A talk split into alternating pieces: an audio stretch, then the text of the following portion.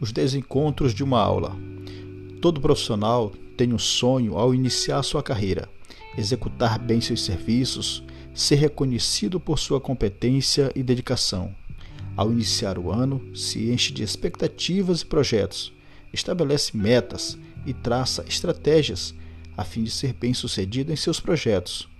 Contudo, no decorrer do percurso, observa algumas dificuldades, mas estas não são capazes de frear seus propósitos, porque seu ideal é muito maior do que tudo aquilo. Posso dizer que isso não é diferente na vida de um professor, que com frequência renova várias vezes ao ano o seu compromisso na educação, refaz suas estratégias e, por vezes, tem a falsa impressão de que vai encontrar alunos sedentos, esperançosos e cheios de vida. Digo falsa impressão porque, no meio de tanta juventude, no meio da juventude moderna, há muita tristeza, falta de entusiasmo com a educação, falta de paixão, até mesmo pela vida. Assim, com o passar dos meses, esvai-se todos os mais belos sentimentos que envolvia aquele pobre e sonhador professor do início do ano, que com muita frequência chega tarde em casa porque precisa trabalhar diuturnamente. Tem ainda que encontrar forças para preparar suas aulas do dia seguinte. Vai dormir tarde e levantar cedo. Infelizmente, somados à falta de vontade dos alunos, o cansaço próprio do labor, tem ainda que suportar o desrespeito por parte dos governantes em todos os níveis, o desrespeito dos próprios alunos, baixos salários, atrasos em seus vencimentos, por vezes péssimas condições de trabalho, ambientes desoladores, áridos precários, sem suporte pedagógico e muito mais.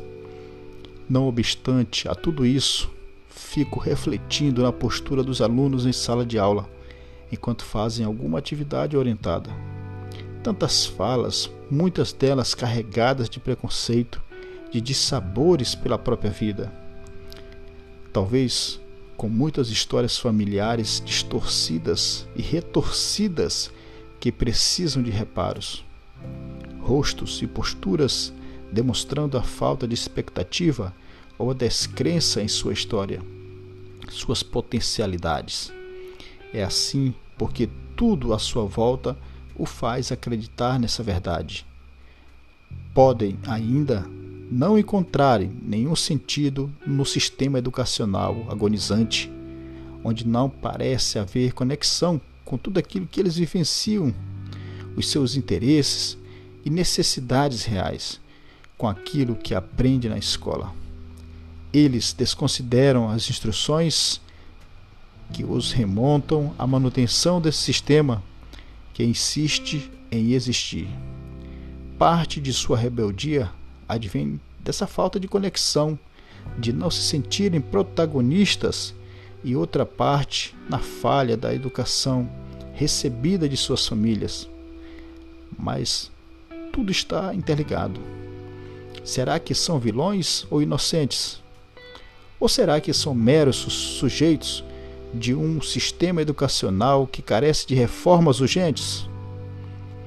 Quem sou eu para dar conta de tantas realidades? Frente a tudo isso, eu, professor, me agiganto, me faço de forte, mesmo sem ser, mesmo sem poder realizar grandes revoluções em suas vidas. Tudo é tão precário. Tudo parece ser tão difícil em ser sonhado. Eu, mero professor, tenho em minhas mãos inúmeras histórias. Pessoas machucadas, carentes de tudo, abraços, conhecimentos, afetos.